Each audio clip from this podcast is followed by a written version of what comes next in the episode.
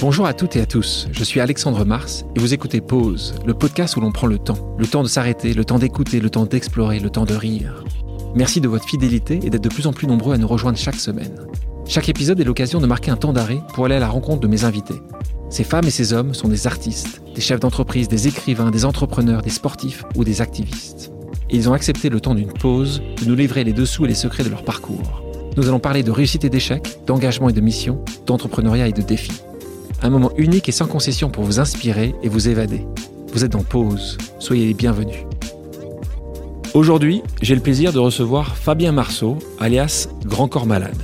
Je pense Fabien qu'après 6 albums, en 12 ans, plus d'un million cinq cent mille disques vendus en cumulé, deux victoires de la musique, des tournées à guichet fermé, un livre patient vendu à plus de 300 000 exemplaires, un film du même nom, nommé 4 fois au César avec plus d'un million d'entrées, ce n'est pas vraiment nécessaire qu'on s'attarde sur les présentations classiques. Autant rentrer dans le vif du sujet, à savoir ton histoire qui détonne et qui est une leçon de courage, un exemple de résilience et d'espoir. Fabien, en préparant cette émission, j'ai évidemment évoqué ton nom autour de moi, et on m'a donné les visions suivantes. Chanteur, slameur, poète, écrivain, réalisateur, chaton bleu. Ce qui m'intéresse, Fabien, c'est de savoir comment est-ce que toi tu te décris. Et puis, deuxième question, avant que je te laisse la parole, comment aimerais-tu qu'on te décrive?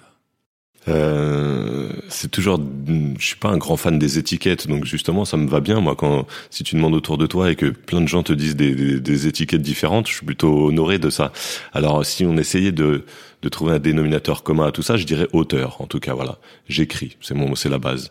J'écris des chansons pour moi, j'écris des chansons pour d'autres. J'ai écrit un livre, j'ai écrit des scénarios qui sont devenus des films. Finalement, j'ai réalisé ces films-là aussi, mais la réalisation c'est aussi une écriture. Donc voilà, je suis auteur. J'aime bien raconter des histoires et je me rends compte que j'aime bien raconter des histoires sous plein de formes différentes. Donc auteur, donc artiste, pour toi c'est auteur va avec artiste, artiste va avec auteur ou euh Ouais, ouais, artiste, euh, ouais, les deux. Souvent, bah, des fois, sur des paperasses administratives, il y a, y a, marqué métier. Ah j'ai des surfroides à chaque fois que je, je sais pas quoi mettre. Et qu'est-ce que tu mets? Eh ben, euh, souvent je mets ça. Je mets auteur. alors deux fois, ça peut être artiste quand j'ai pas envie de rentrer dans les détails. Sinon, je mets auteur, interprète. voilà, je sais. Mais en tout cas.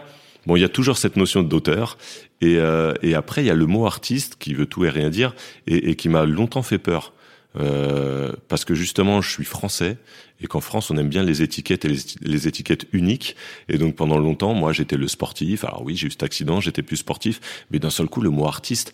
Wow, ça, je me disais, waouh, c'est trop, c'est trop, c'est une enfin, quand, quand, quand tu veux être artiste depuis que tu as 8 ans, euh, tu l'assumes facilement. Quand tu découvres artiste à 25 ans, bah t'as as, du mal à assumer ce mot-là, quoi, tu vois. Donc euh, donc voilà, tout ça pour dire que les étiquettes, euh, tu vois, je brode de 5 minutes pour essayer de donner une définition, mais j'en ai pas, quoi. Mais tu pourrais aussi mettre entrepreneur, non? Parce que c'est ce que t'as entrepris réellement, puisqu'aujourd'hui mhm. euh, la la machine Grand Corps Malade et fonctionne à Ouais, oui, oui, je suis, ouais, on a, on a une petite entreprise qui fonctionne bien.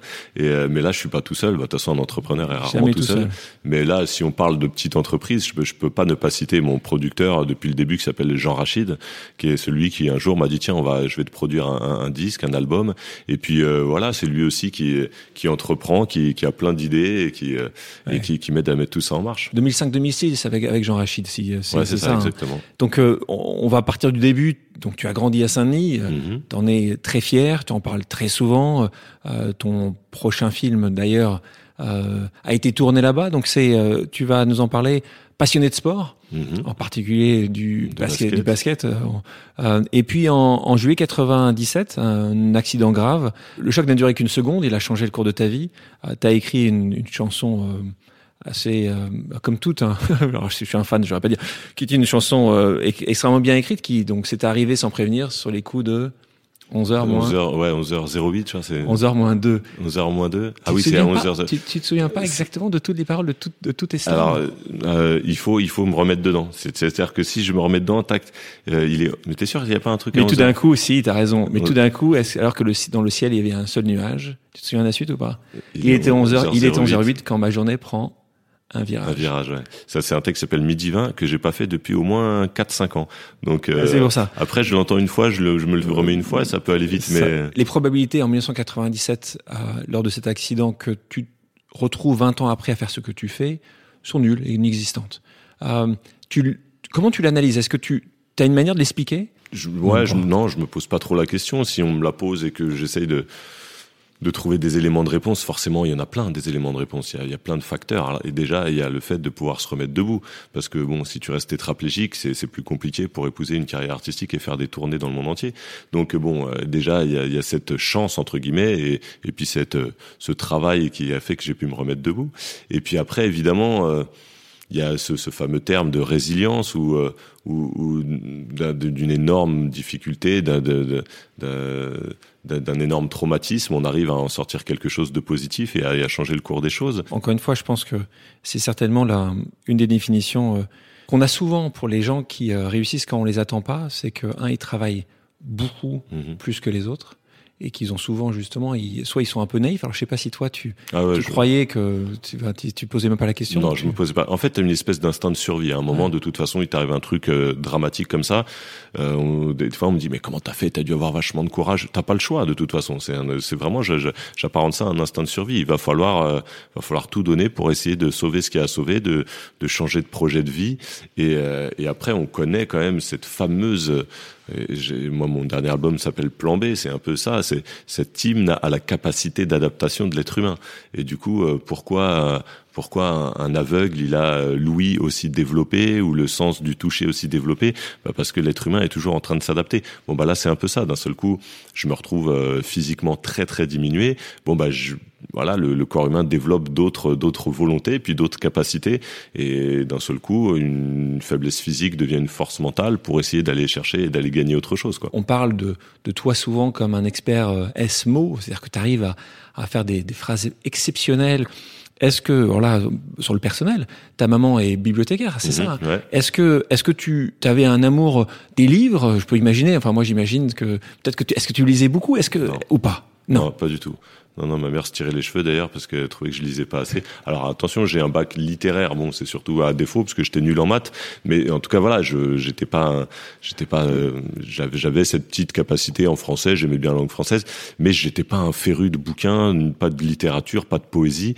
Après, le sens, le, le goût des mots, il m'est vraiment venu par la chanson.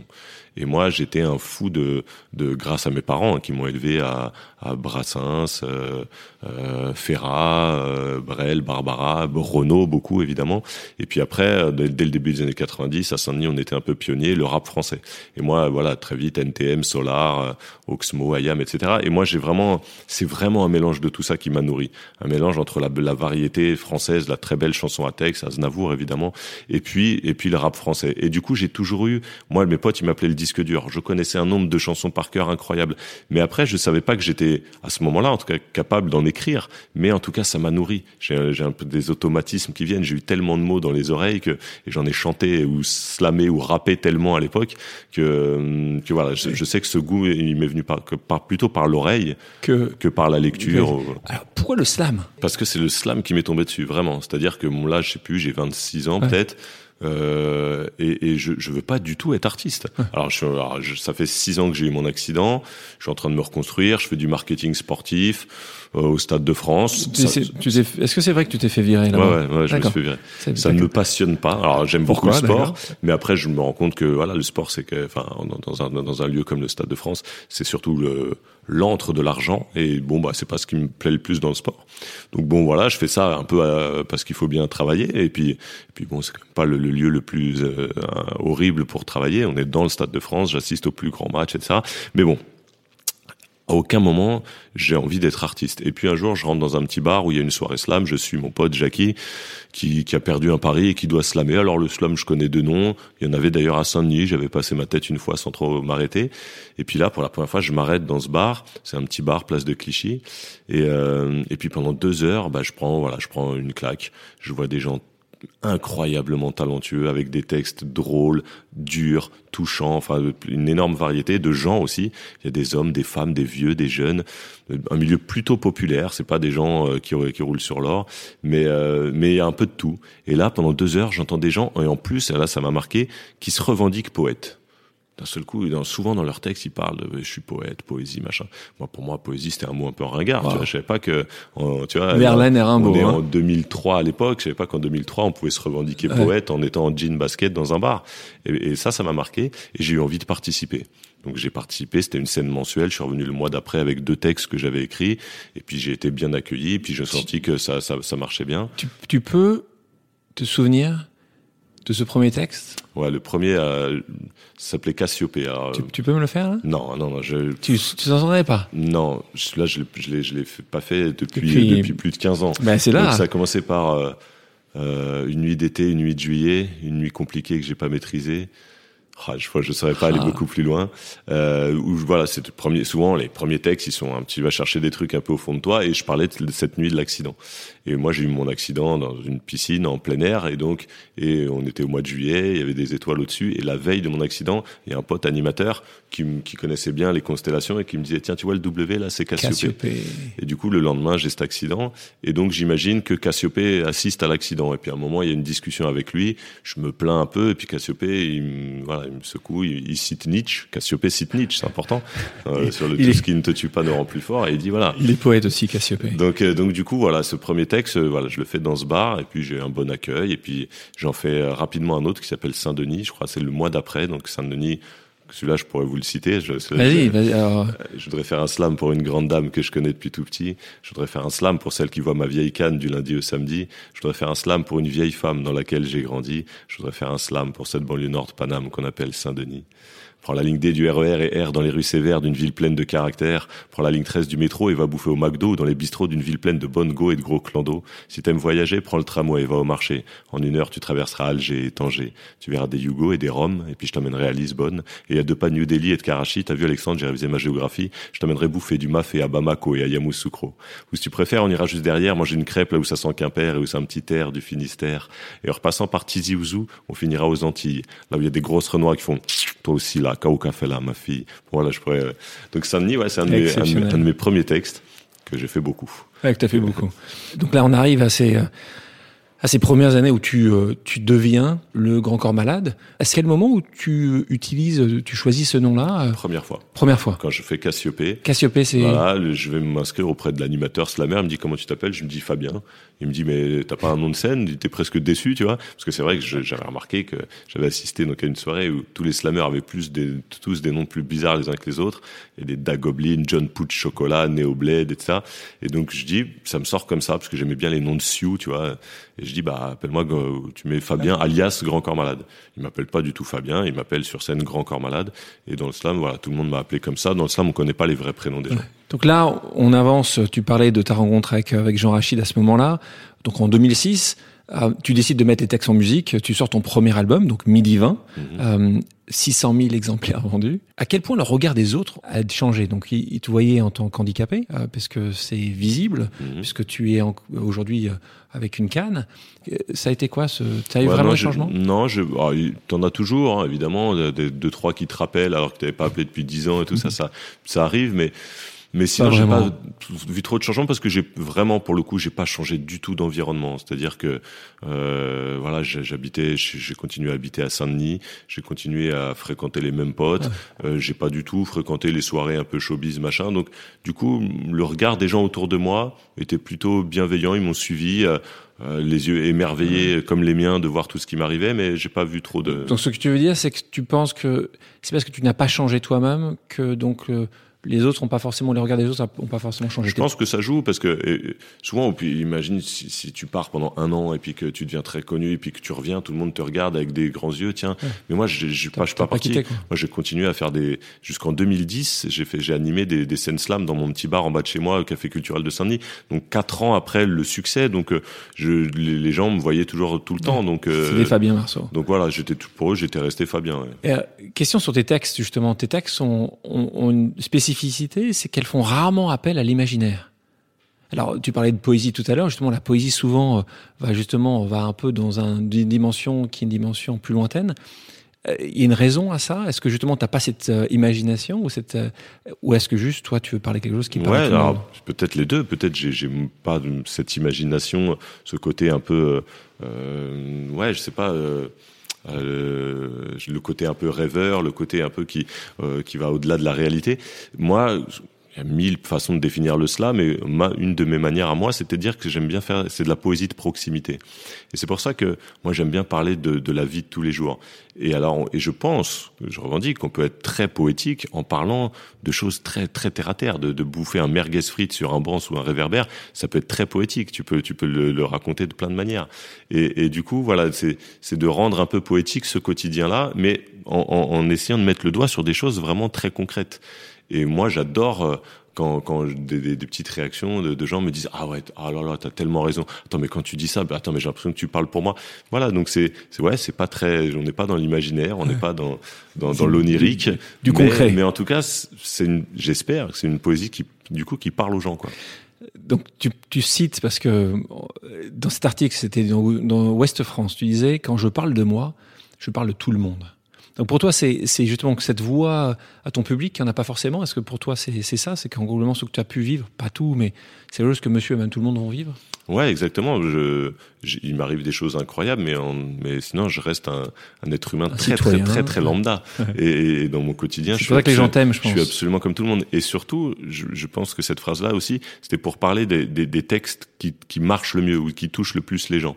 C'est-à-dire que si tu essayes de, de faire une grande euh, généralité sur ce qu'est l'amour, etc., avec des grandes définitions, notamment un peu oniriques, etc., tu vas pas forcément toucher les gens. Par contre, si toi, tu racontes ton histoire d'amour, là, dernier, un des derniers textes d'amour que j'écris s'appelle Dimanche soir. Voilà, ça fait dix ans que je suis avec ma femme et d'un seul coup, au bout de dix ans, je lui dis, voilà, ça fait dix ans et voilà, euh, au bout de dix ans que la passion est encore là. Il y a absolument rien de ma vie privée, mais c'est quand même un texte perso. Ou alors quand j'écris pour mon fils un texte qui va naître, enfin mon fils va naître et un texte s'appelle définitivement, c'est un texte ultra personnel. C'est moi qui parle à mon fils qui naît dans trois mois et j'imagine ce que ça va être et, donc c'est un texte très perso. Et ben c'est cela qui sont finalement le plus universels. Et c'est cela où tout le monde me dit ah j'ai l'impression que tu as écrit pour moi ah et vraiment donc je me suis rendu compte de ça plus tu vas faire un texte perso où tu vas sortir un petit peu des trucs de tes entrailles plus les gens vont avoir l'impression que tu leur as parlé à eux quoi. mais c'est vrai pour euh, la dernière fois que j'étais à ton concert je me souviens que quand tu as commencé dimanche soir et ton exceptionnelle femme était là mmh. euh, et c'est vrai que c'est les gens, euh, ben pour ceux qui connaissaient pas ta femme, pour c'était ils trouvaient ça beau, ils trouvaient personne ça. Personne la connaît. Personne. Vous vous mettez assez peu en avant. Euh, et ce qui est vrai, c'est que les gens euh, écouter ça en disant qu'est-ce que c'est beau. Il a parfaitement raison. Il le voyait aussi pour euh, ce qui ah, est. J'ai reçu, mais voilà, ça, ça, fait partie sûrement des plus belles choses de ce métier, c'est les retours que tu as. Ouais. Et là, sur dimanche soir, mais même sur les réseaux sociaux, je vois combien de centaines de fois j'ai reçu des photos de couples qui s'embrassent ou qui fêtent leurs dix ans de mariage et qui citent des, des, des passages, passages entiers du texte parce qu'ils se l'approprient complètement. C'est leur texte. Quoi. Donc euh, là, tu sais que tu, tu, ça me donne envie de te demander de nous faire quelques lignes de dimanche soir. Oh, ça, c'est possible. Je l'ai écrit il n'y a pas si longtemps que ça. Parce qu'avec toi, le temps a pris de nouvelles dimensions, que ma routine s'est égarée dans ces changements de direction, parce que les jours de la semaine se mélangent dans ce bazar, parce que c'est toi, parce que t'es là, je n'ai plus peur du dimanche soir. Parce que ça arrive tellement souvent que je sois en pic de sentiments et que ma pudeur accepte quand même de te le faire comprendre gentiment. Parce qu'il paraît que l'homme s'habitue vite, s'habitue trop, et que moi je sais que mes deux mains ne se lasseront jamais de ta peau quand je vois tout ce qu'on a construit, je me dis que dix ans, c'est tellement long. Puis je me dis que c'est tellement court à chaque fois que s'affiche ton prénom, parce que le temps n'a pas d'emprise sur la couleur de tes yeux, parce que le vent éteint une petite flamme, mais attise un grand feu. Parce qu'on s'est tant rapproché que nos souvenirs se ressemblent, parce que quand la vie n'est pas simple, c'est tellement mieux d'être ensemble, parce que je sais que le lundi, je vais te parler et te voir, parce que c'est toi, parce que t'es là. Je n'ai plus peur du dimanche soir. Wow, que dire, que dire après euh, ce texte? Euh, Revenons sur 2006. À cette époque-là, euh, peu de gens peut-être s'en souviennent, mais bon, les gens achetaient encore des disques. euh, L'iPhone n'existait pas encore, euh, iTunes n'était pas là. Euh, ne parlons même pas du streaming qui n'existait pas. parlons de l'industrie musicale, qui a donc quand tu euh, vendais 600 000 albums, aujourd'hui, euh, le monde a changé en 10 ans, on parle ah, pas sûr, en ouais. 100 ans. Hein. Moi, je suis arrivé vraiment à la, à la grosse transition, c'est-à-dire je suis arrivé allez, les deux dernières années où on vendait vraiment des albums physiques. Donc euh, aujourd'hui, comment tu vois justement le monde pour euh, les auteurs, pour les artistes comme tu es? Est-ce que donc c'est le monde du streaming forcément Est-ce que comment tu comment tu l'appréhendes ce monde qui a qui a qui a été bouleversé en 10 ans? J'ai l'impression que tout le monde se cherche encore un peu sur le nouveau modèle économique. Les maisons de disques sont un peu dépassées, sont un peu en panique. Le streaming, et je suis bien placé pour le savoir, reste assez flou pour nous, les, pour, sur, sur d'un point de vue concret, d'un point de vue euh, argent, les retombées financières des, des streamings restent un peu floues. On n'a pas encore bien compris. Évidemment, ça n'a rien à voir avec ce qu'on touchait quand on vendait des albums physiques. Donc moi, de toute façon, je vois ce, ce, monde artistique comme depuis le début, je le vois sur scène. Et aujourd'hui, euh, c'est sur scène que, que les artistes gagnent le mieux leur vie, et ça tombe bien parce que c'est là où on fait notre métier. C'est moi ce que je préfère faire. Donc, euh, donc bien l'important, voilà, on peut dire tiens c'est un peu triste, on voit moins d'albums, etc. Mais en même temps, il n'y a jamais eu autant de consommation de musique euh, de, de, de toutes les générations. Et puis euh, et puis voilà, l'important c'est d'aller faire vivre nos, nos textes en face des gens, les partager un yeux dans les yeux avec un public. Quelque chose qui moi m'a m'a vraiment intéressé, c'est de savoir que tu es commandeur, mmh. commandeur de l'ordre des arts et des lettres. Alors tu as été chevalier, officier, commandeur, et tes textes sont étudiés dans certaines écoles. Donc euh, est-ce que toi tu es T'en es fier? Est-ce que c'est maman qui en est fière? Est-ce que tu t'as accepté facilement? Parle-moi de ça. Ben, j'en suis très fier, mais notamment pour maman. Évidemment, ma mère qui disait tu lis pas assez, ma mère qui elle lisait énormément, c'était la littéraire de la famille. Et euh, la première fois que je lui ai dit tiens maman, apparemment je viens d'être nommé chevalier dans l'ordre des arts et lettres, elle se fout de ma gueule, elle m'a dit mais non arrête. tu vois, une mère elle y croit jamais trop à ces trucs-là. Et euh, donc euh, ouais, je l'accepte sans problème évidemment. C'est très abstrait pour moi ce genre de ce, j'enfonce des portes ouvertes, mais évidemment, nous, ce qui nous fait plaisir, c'est voir le public se lever dans les concerts à la fin du truc et cette espèce de, de reconnaissance. Tu sais pas trop d'où elle vient, de quel siècle ça a été créé, en plus qui passe par le ministère de la Culture, qui dépend de tel gouvernement. Tout ça, c'est un peu. Mais je prends. C'est ces reconnaissances-là. Et puis, t'as pris trois euh, fois en plus. Ouais, alors j'ai jamais fait ni la cérémonie du, j'ai fait celle du chevalier, j'ai jamais fait ni officier ni commandeur. Bon, bah, Qu'est-ce qu'il y a après commandeur? Est-ce que tu sais? Non, je crois qu'on est au plus haut là. Commandeur, on est plus haut. Peut-être ministre. Mais, hein. mais, mais, non, non, mais je je crache pas du tout dessus. C'est une reconnaissance, euh, voilà, institutionnelle de gens qui sont quand même, à mon avis, assez éveillés sur le monde culturel et qui se disent tiens, bah voilà, Grand Corps Malade, ça, ce texte semble être assez intéressant pour qu'on lui donne cette récompense, moi je prends avec plaisir. Et pour revenir sur les écoles, ça je prends encore plus avec plaisir. Chaque année, j'ai des, des, des, des, messages d'élèves de, qui disent tiens, bah voilà, au bac français, je, je, suis tombé sur un de tes textes, etc. Donc, ça c'est dingue. Ça me fait toujours un peu peur parce que j'ai peur qu'ils, tu vois, tu te souviens toujours de ta mauvaise note au bac français à cause de Baudelaire ou Montaigne. Voilà, j'ai peur qu'ils se disent tiens, j'ai eu 6 à cause de Grand Corps Malade et toute sa vie il s'en souvient. Donc non, mais au-delà de ça. Euh, c'est génial. Ouais, d'avoir la reconnaissance des profs de français qui se disent tiens, on va le mettre au programme, ça c'est c'est fou. Ça c'est assez unique. Euh, question sur justement, tu parlais des, des, ministères, des gouvernements. Compte tenu de ton aisance et ton talent à jouer avec les mots, euh, J'imagine que tu as été sollicité par euh, des politiques, oui et non euh Oui, si, pas mal, ouais. ouais. Plutôt, plutôt, plutôt du côté de Saint-Denis, je suppose ou Ouais, au niveau local, bien sûr, parce qu'en plus, j'étais très impliqué sur, la, sur le milieu associatif de ma ville, donc au niveau local, bien sûr, mais même au niveau national, oui, à chaque, à chaque présidentielle. Toc, toc, toc. Ouais, on, on vient taper à ta porte. On vient taper à ma porte. J'esquive pas du tout parce que ça m'intéresse pas. Moi, je, suis citoyen, je vote, je m'intéresse de, près à, à, la chose politique, comme on dit. Par contre, je me sens pas à l'aise d'être sur une tribune et de serrer la pince à un tel ou un tel. D'ailleurs, j'ai jamais compris pourquoi il le faisait. Je trouve que ça rend pas plus crédible un politique. Ça, ça, ça, se calme un peu. Mais il y a une dizaine d'années, là, c'était la course aux people, quoi. Ouais. Plus t'allais avoir des chanteurs populaires dans ton dans ton giron, et plus t'allais. Enfin, je trouve ça, ça leur rend pas service. Je trouve pas ça, ça les rend pas très crédibles. Et puis pour pour un artiste, j'ai pas l'impression que c'est sa place, quoi. Tu peux t'impliquer, euh, euh, tu peux avoir des valeurs. D'ailleurs, tu peux en parler dans tes textes. Ou, mais après, de, de, de, de, y a toujours une espèce de récupération qui est pas très agréable, quoi. Parler de la musique d'il y a 10 ans, en 2006 le monde d'aujourd'hui euh, est un monde d'instantanéité, d'un monde où on parle beaucoup de, de ce qui se passe plutôt demain. Toi, ah, tu mets en, en valeur importante dans tes textes la nostalgie. Euh, alors, et c'est moi, ça m'a aussi intéressé de me dire, mais comment c'est possible que Fabien puisse avoir autant de succès, être vu comme moderne, en mettant toujours en avant la nostalgie? Il y a plusieurs manières de voir la nostalgie. Il y a une manière, euh, oui, un peu désu, enfin, une manière, on va dire, aller négative, de se dire c'était mieux avant, euh, euh je, je, ça me manque, j'aimais bien cette période, je, suis moins bien maintenant. Et puis il y a une manière, j'ai l'impression positive, de dire j'ai eu cette, ce passé-là, j'aime ça, j'ai vécu ça, ça m'a nourri et ça fait ce que je suis aujourd'hui. Et, et, du coup, c'est plutôt sur euh, la force de ses racines et de son passé qui fait ce que tu as fait aujourd'hui. Et à la fin d'acouphènes, je dis toutes ces acouphènes, c'est-à-dire tous ces, ces, ces, bruits de mon enfance, etc., qui me trottent encore dans la tête. Je dis ça crée un rythme, une mélodie qui font danser mon présent. Et, en fait, c'est ça cette nostalgie. C'est une nostalgie pas du tout qui me plombe le moral, mais au contraire, c'est une nostalgie qui me dit ouais, j'ai vécu ça, ça a fait ce que je suis aujourd'hui, ça, ça m'a donné cette force, et aujourd'hui, ça me permet d'avancer. Donc cette nostalgie, c'est aussi, euh, tu vois, si on si on, on, ouvre un peu le, le, la porte, c'est aussi de dire euh, dans, dans, un pays ne pas oublier son histoire, quoi, et que un pays il avance encore mieux euh, quand il connaît son histoire et son passé. Ben moi, à ma petite échelle, c'est un peu ça. J'avance encore mieux et j'ai l'impression que j'ai, je, je, suis plus serein quand, quand je me rappelle d'où je viens, quoi. Un message important à, à donner. Et quand tu parles justement de qui tu es aujourd'hui, tu représentes la diversité. Moi, si tout à l'heure on parlait de euh, des définitions, pour moi, tu es l'exemple de la diversité. C'est quelque chose que tu revendiques? Comment tu l'analyses? Ça, c'est très compliqué pour moi d'analyser. Ce mot diversité, en plus, je l'ai jamais trop aimé. Tu vois, qu'il à un moment, il était très à la mode. Euh, ouais, chez les politiques et tout, euh, tiens, issus de la diversité.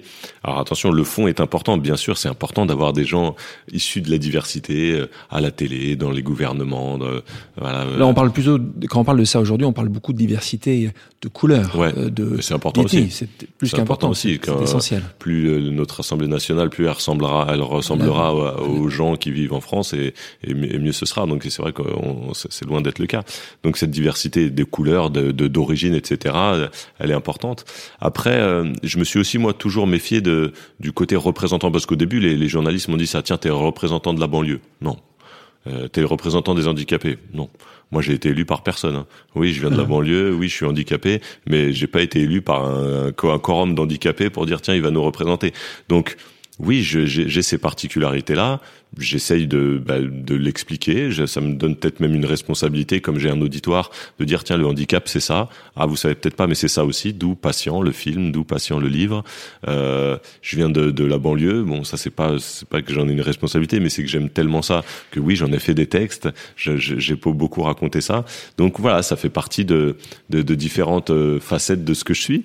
Mais euh, mais c'est toujours compliqué de voilà de, de se définir euh, par ça quoi. C'est pas une question d'assumer parce que toi t'assumes tout en fait. Tu dis juste que t'as pas envie de représenter. Hmm.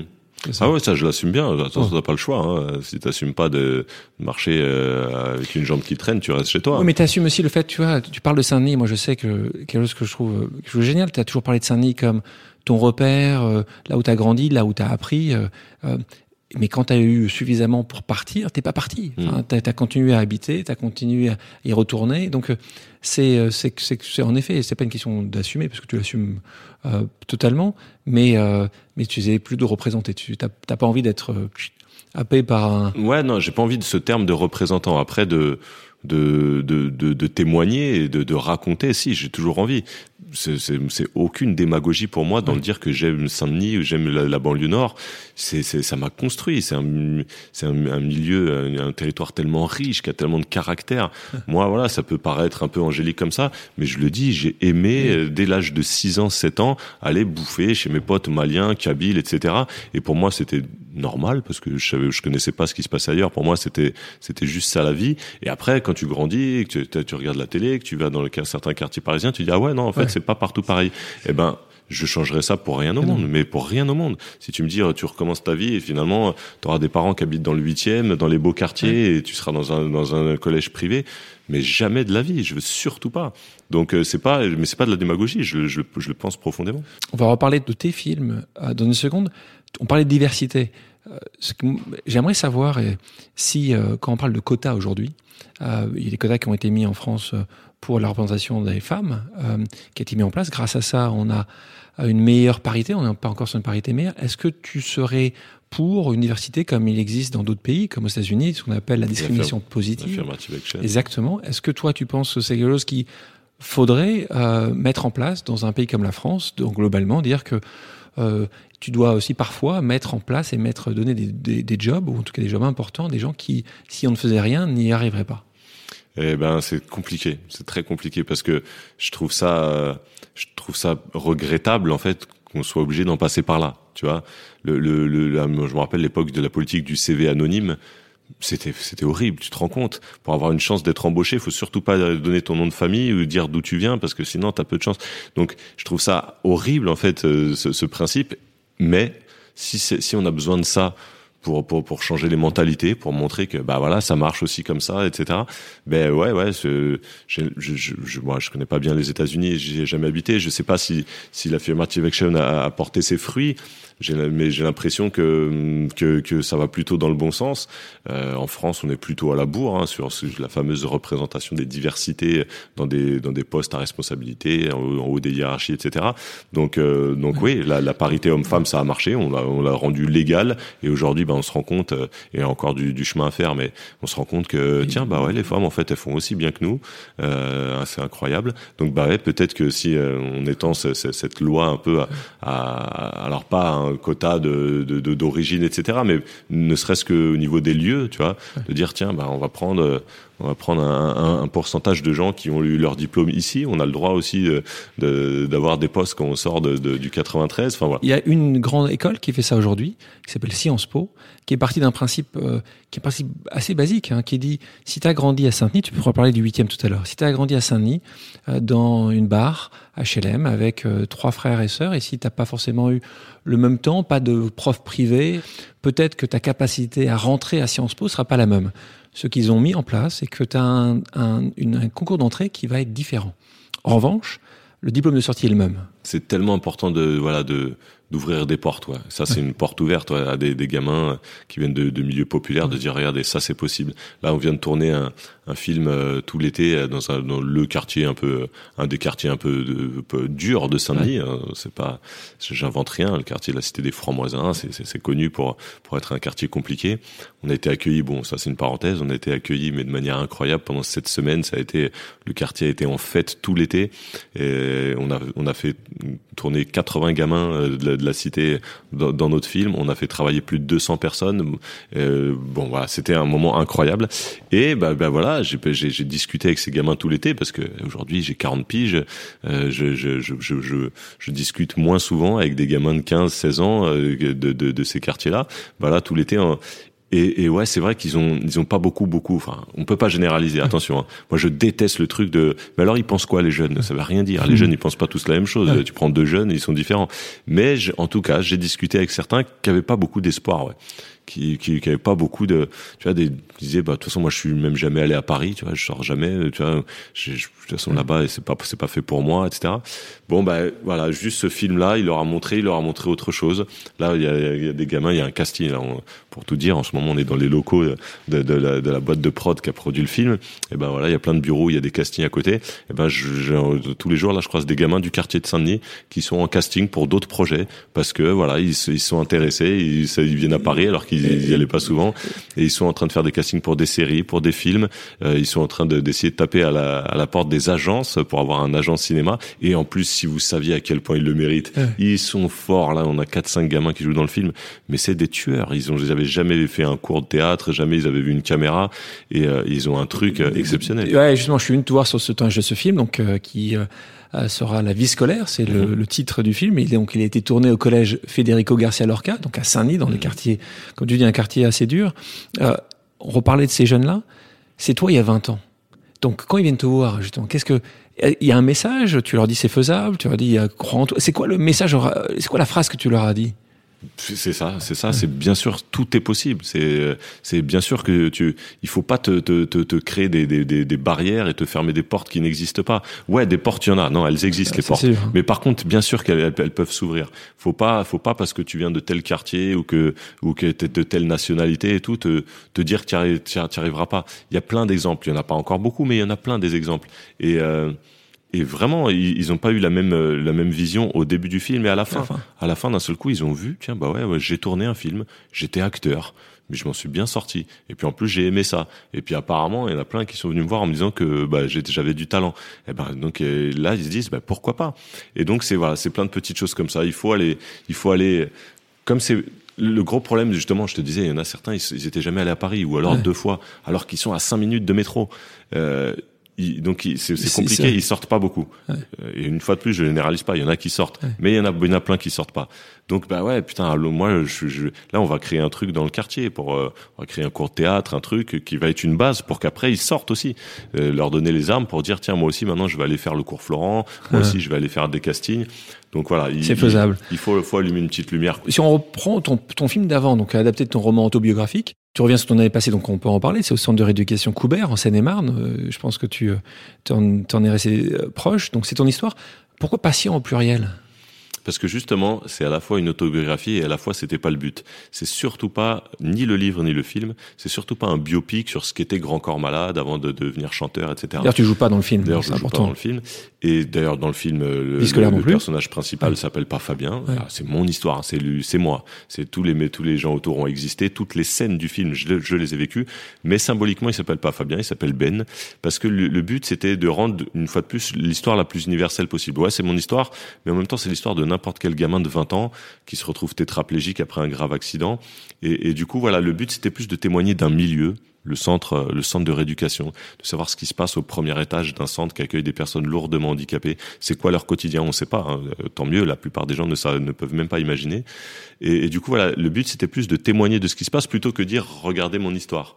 Alors évidemment, je me suis appuyé 100% sur mon histoire parce que bah, j'y étais dans ce centre. Mais, mais en même temps, voilà, le but c'était pas forcément dans, dans le film, il y a aucune allusion à Grand Corps Malade. et, et, du coup, le but c'est qu'on oublie ça. L'important c'est de et donc voilà et donc patient au pluriel parce que c'est mon histoire, mais ça peut être l'histoire de n'importe qui. Et puis même à l'intérieur du film, c'est l'histoire d'une bande de potes. Donc justement, en parlant de cette bande de potes, tu les revois? Euh, ils sont encore proches. Tu as des nouvelles de, de certains de, de, ces patients euh... Alors bah j'en revois qu'un. En fait, euh, mes deux, deux dont j'étais le plus proche, il y en a un qui qui est plus là malheureusement, et l'autre c'est Farid, celui qui est le meilleur pote de Ben dans le film, le paraplégique, euh, voilà, le grande gueule, marrant, etc. Lui, ouais, je le vois toujours. Ouais. Donc tu es devenu à ce moment-là réalisateur. Est-ce que tu as vu un, une différence dans l'impact de l'image par rapport à l'impact du son. Donc, euh, est-ce que tu as vu la musique euh, versus euh, l'image? Est-ce il y en a pas vraiment pour toi, ou est-ce que tu as vu les gens changer et ton message porter différemment? Pas, tant que ça. Après, c'est, c'est le, cinéma reste quand même un média de masse incroyable, c'est-à-dire que on a fait combien On a fait un million trois cent mille, mais après depuis il y a eu toute la VOD, les trucs, les gens dans les avions. J'ai eu tellement de. Apparemment, on était un, un best-of d'Air France, quoi. Le nombre de personnes qui sortaient de l'avion qui m'ont dit j'ai vu Patient. Euh, puis bien bientôt la télé. Bon voilà, c'est-à-dire qu'en un an, d'un seul coup, il y a plusieurs millions qui, qui peuvent voir le film. Euh, la musique, Bon, en même temps, il y en a qui passent à la radio. Moi, je passe pas à la radio, mais donc ceux qui passent à la radio peuvent, peuvent très vite avoir une, une, large audience aussi. Mais j'ai pas vu tant de tant de différences que ça. C'est une autre manière de raconter des histoires, mais ça reste ça reste ça reste une histoire. Et euh, deux questions par rapport à ce que tu viens de nous dire.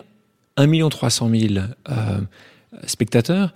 Combien tu espérais quand tu as signé le contrat avec euh, tes, euh, tes producteurs? Alors quand j'ai signé le contrat, c'est pas de la fausse humilité, on espérait vraiment 300 000 pour équilibrer le budget du film, qui est un, un petit budget avec des acteurs pas connus, etc. Après, donc euh, voilà, déjà faire un film, le financer, déjà c'est une victoire parce que surtout, je te dis, quand tu vas parler du handicap dans un huis clos d'handicapés pendant deux heures avec aucune tête d'affiche, c'était pas gagné. donc les frères Altmeyer ont, ont, ont, pris, ont pris les le pari. Les frères ont, ont adoré le scénario et on dit on y va, on fonce. Et après, je vais pas te mentir, petit à petit, bah, on a commencé à y croire. Bon, on a senti que le film se passait bien. On était fiers du résultat. Les premiers festivals, bon, on a fait une dizaine de festivals. À chaque fois, on a eu le prix du public. Euh, on a eu le label de, de, tous les exploitants, c'est-à-dire UGC, machin, Pathé, Gaumont, tous les exploitants, ceux qui ont des salles de cinéma. On a eu le label coup de cœur de, des cinq, des cinq gros labels. Donc d'un seul coup, on s'est dit, oh putain, mais ça, ça va peut-être marcher un peu notre histoire. Donc au moment de la sortie, quelque part au fond de nous, on disait putain, imagine, on fait un million. Donc quoi, on y croyait. Tu disais que tu ne passais pas à la radio. Mhm. Une raison à ça euh À la base, c'est surtout une histoire de, de format. Voilà, je, le format passe mal. Et, je, fais sûrement aujourd'hui un format qui est beaucoup plus radio qu'au début, parce que aujourd'hui, j'ai des productions musicales très abouties. Euh, il y a, y a de, souvent des refrains, des fois même sur le nouvel album, je chante aussi un petit peu. Mais les, les, radios ont beaucoup de mal à bouger. C'est-à-dire que elle se rappelle pour elle, pour, pour elle, Grand Corps Malade, c'est encore euh, juste un petit piano derrière et un long texte très bavard sans refrain. Et ça, c'est pas du tout radiophonique. Donc du coup, voilà, les radios sont assez formatées. Je sais que les radios jeunes disent ah non, Grand Corps Malade, c'est vraiment un public d'adultes, c'est pas pour nous. Les radios d'adultes, c'est disant le slam, c'est un public de jeunes. euh, bon, pour leur euh, répondre, mon public est quand même plutôt adulte. Mais mais voilà, voilà. donc amis amis des radios, euh, changez changez le carcan dans lequel vous euh, vous vivez. Après, c'est une espèce de fierté aussi. Alors, je, je dis pas, je préférerais passer la radio. Bien sûr. C'est quand même le média musical. C'est-à-dire que j'aimerais bien que à Angers ou à Tourcoing, euh, t'allumes ta radio et tu puisses entendre une de mes chansons. C'est quand même le, mieux. Mais après, de, de, voilà, de faire des belles tournées et de vendre autant d'albums sans radio, bon, finalement, c'est un petit, un petit pied de nez, quoi. On a parlé, on a parlé de tes, euh, de tes proches, euh, ta femme, tes enfants rapidement, Jean Rachid. une autre personne qu'il faut qu'on cite, c'est ton co-réalisateur. Bien sûr. Mehdi Idir. Donc, est-ce que souvent les artistes sont vus comme ça, travailler toujours avec des gens très proches. Donc toi, est-ce que tu trouves que c'est euh, logique aussi? Tu as envie de... Alors, il est le parrain de ton, de ton enfant, il était le parrain de son enfant. Est-ce que Poésie, pour toi, c'est normal de, de, travailler avec les, les très proches? Ou est-ce que est-ce qu'il y a une raison derrière ça? Ou est-ce que tu penses que c'est le milieu artistique est souvent euh, non, un formaté comme celui-là? Pas, non, non, il est pas tout le temps formaté comme celui-là. Il y a des gens qui vraiment des, des surtout pas travailler. des alliances professionnelles et des, gens qui disent surtout pas travailler entre copains parce que ça se passe mal. Mehdi, c'est un peu particulier. Mehdi, c'est pas vraiment un pote d'enfance. Pourtant, il a grandi à Saint-Denis. On se connaissait de vue, etc. Mais je l'ai rencontré vraiment il y, a, il y a 15 ans. Et en fait, on est vraiment devenus potes en commençant à travailler ensemble. Donc lui, de toute façon, on sait que professionnellement, c'est euh, voilà, c'est on s'entend. Voilà, les, les, acteurs nous disent souvent, on dirait que vous avez un cerveau pour deux. Je sais pas trop comment faut le prendre. Mais en tout cas, voilà, on est sur la même longueur d'onde. On a on, a les mêmes principes, les mêmes idées, cette même euh, ce même recul, tu vois, ce truc un peu zen, parce qu'il paraît que c'est pas tout le temps le cas sur les plateaux de cinéma. Nous, on est vraiment à la cool et du coup, on a on a le même état d'esprit là-dessus. Donc euh, donc voilà, on a toujours bossé ensemble avec Mehdi. tu dis que tu es un artiste plutôt concerné qu'engagé. Ouais, ah, c'est quoi la différence Je sais pas, mais c'était histoire de d'avoir une réponse aux journalistes. Non, voilà, parce que mais quand même artiste engagé, c'est un truc où tu vois, il y a, dans engagé, il y a presque un truc un peu militant. Les militants, c'est des gens qui font des sacrifices pour toi. Moi, j'ai pas l'impression de, de, de, faire des sacrifices. Je fais mon métier, je fais des belles scènes. Je... Donc après, donc engagé, peut-être, je, je sais pas si je le mérite en fait ce titre de chanteur engagé. Donc voilà, pour, sans trop jouer sur le mot, je me dis concerné parce qu'en tout cas, bien sûr, il y a des artistes complètement en dehors de, de, toute actualité, de toute réalité. Non, moi, j'écris sur le monde qui nous entoure. Je fais moi déclaration d'amour à Patrick Balkany. Je voilà, je, je, je, je, je regarde ce qui se passe autour de nous. Heureusement que des gens comme toi sont engagés, pas uniquement concernés. Tout le monde euh, est concerné. On est concerné par le fait que le réchauffement climatique est une réalité. On est concerné par la chose. Engagé, c'est toi. les auditeurs le savent pas forcément, mais tu t'es engagé à donner 1% des bénéfices euh, euh, de ton album à des causes sociales, à, une, pour une meilleure justice sociale. C'est 1%, ou quel que soit le pourcentage d'ailleurs, plus que ton message sur scène c'est ce que tu en fais qui est important. Et j'espère que tu continueras à être euh, plus engagé que concerné. Euh, euh, tu évoques souvent des rencontres dans tes textes. Euh, une question pour toi. Est-ce que tu peux nous raconter une rencontre qui t'a beaucoup marqué, dont tu n'as jamais parlé dans une chanson? Petite anecdote. Je, je suis un métier, je suis dans un métier où je rencontre plein de gens connus, des, des grands artistes, des grands chanteurs, des maintenant des grands acteurs, etc. J'ai beaucoup d'admiration pour eux, mais j'ai pas j'ai pas l'œil de l'enfant quand je les vois. En revanche, quand je croise des sportifs, et j'ai eu l'occasion aussi, là, je suis un gamin. Voilà, je garde ce truc, je suis avant tout un passionné de sport. Et j'ai rencontré Jordan. Et donc, j'en ai jamais parlé dans un titre, mais voilà, j'ai rencontré Jordan et j'ai un anglais assez pitoyable, mais là, j'avais bien préparé ma phrase et je suis, je suis allé le voir en lui disant, euh, en anglais, vas-y, dans le texte, vas-y. You know, Michael, uh, in France and all around the world, everybody loves you but nobody love you like I love you. voilà. Et bon, je pense que grosso modo, il m'a compris parce qu'il a rigolé et il m'a pris dans ses bras. Il m'a fait le hug américain. Et là, tu, et voilà, donc, tu te souviens de ce jour-là Tu sais, tu t'en souviens où c'était, le moment, la minute ah, T'as été photographié. Là pour le coup ma vraie déclaration d'amour à Jordan. Euh, sans lui raconter que je me suis levé toutes les nuits pour voir les finales NBA. Euh, voilà. Donc euh, c'est un, c'est un, c'est une magnifique transition parce que euh, nous allons finir cette, euh, cet entretien, cette discussion euh, tous les deux avec un petit quiz. Donc facile, hein, tu as l'habitude. deux questions, une réponse. Tu peux expliquer pourquoi ou pas? Michael Jordan ou Tony Parker? Michael Jordan. Et Tony m'en voudra pas, j'espère, mais tu peux. Bon, il me comprendra. Tu peux pas concurrencer Michael. Euh, Saint-Denis ou Neuilly? Saint-Denis. Facile. Pogba ou Kanté? Ah, Kanté. Booba ou Caris? Écoute, je connais ni l'un ni l'autre personnellement. Si vraiment je prends juste la plume, Booba, je pense, c'est plus fort. Euh, Céline Dion ou Beyoncé? Ah, ouais, c'est un peu le même gabarit, c'est un peu des divas hors normes. Bon, Grande J'ai eu la chance d'écrire pour Céline Dion, donc T'as écrit pour Céline je vais Dion. dire Céline Dion. ouais. Quelle était la chanson? J'en ai écrit trois. ouais. Une chose qui s'appelle La mère et l'enfant, La mère MER. J'ai écrit Son étoile. Et puis euh, la troisième, Les yeux au ciel, où elle a un dialogue avec son fils. Euh, Mistral gagnant ou pour ceux qui ont vu le film, euh, Thriller Mistral gagnant. Euh, Fabien Marceau ou Grand Corps Malade? Oh, Fabien Marceau. Train ou voiture? Voiture. Même si je parle des voyages en train, que c'est ma chanson la plus connue, je passe ma vie dans ma voiture. Et c'est mon bureau, c'est mon studio d'écoute. euh, Voilà, je suis bien dans ma voiture. Donc, euh, un, il faut que tu fasses peut-être une chanson sur la Ouais, voiture. Euh, et bon, Voyage en train, une bonne raison, c'est qu'elle est exceptionnelle. Donc, je suis désolé de te demander de la faire pour la 40 millième fois. Est-ce que tu peux nous faire le début, la fin? Ouais. Euh, je crois que les histoires d'amour, c'est comme les voyages en train. Et quand je vois tous ces voyageurs, parfois j'aimerais en être un. Pourquoi tu crois que tant de gens attendent sur le quai de la gare? Pourquoi tu crois qu'on flippe autant d'arriver en retard?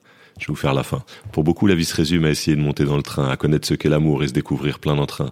Pour beaucoup, l'objectif est d'arriver à la bonne heure pour réussir son voyage et avoir accès au bonheur. Il est facile de prendre un train, encore faut-il prendre le bon. Moi, je suis monté dans deux, trois rames, mais c'était pas le bon wagon. Car les trains sont capricieux et certains sont inaccessibles. Et je ne crois pas tout le temps qu'avec la SNCF, c'est possible. Il y a ceux pour qui les trains sont toujours en grève et leurs histoires d'amour n'existent que dans leurs rêves. Et il y a ceux qui foncent dans le premier train sans faire attention, mais forcément ils descendront déçus à la prochaine station. Il y a celles qui flippent de s'engager parce qu'elles sont trop émotives. Pour elles, c'est trop risqué de s'accrocher à la locomotive. Et il y a les aventuriers qui enchaînent voyage sur voyage. Dès qu'une histoire est terminée, ils attaquent une autre page. Moi, après mon seul vrai voyage, j'ai souffert pendant des mois. On s'est quitté d'un comme un accord, mais elle était plus d'accord que moi. Depuis, je traîne sur le quai, je regarde les trains au départ, il y a des portes qui s'ouvrent, mais dans une gare, je me sens à part. etc. Exceptionnel. Euh, dernière question, les toutes dernières questions. Aznavour ou Johnny? Aznavour, Bastia ou Ajaccio, grand amour de la Corse? Bastia, Euh, Jean ou Rachid? Ah, Rachid. Terminé, écrire ou slammer Ah, c'est peut-être le plus dur. Parce que euh, pour moi, les deux sont tellement intimement liés. J'ai un, texte que, sur mon deuxième album qui s'appelle J'écris à l'oral. Voilà, j'écris uniquement pour le, le, le dire, quoi. Donc, euh, écrire, si ça reste sur la feuille, ça m'intéresse pas. Fabien, euh, merci d'avoir accepté beaucoup. cette invitation, d'avoir été si transparent, d'être qui tu es, cet auteur, artiste, poète engagé. Merci à toutes et à tous d'avoir pris le temps de faire une pause avec nous. J'espère que l'émission vous a plu, inspiré ou fait réfléchir. Si c'est le cas, je compte sur vous pour le partager avec vos proches, laisser un commentaire et mettre la note de 5 étoiles sur les plateformes d'écoute. Si vous voulez me suggérer des invités ou simplement me faire part de retours, vous pouvez me contacter via LinkedIn en tapant Alexandre Mars ou bien m'écrire à l'adresse suivante, le podcast pause at gmail.com.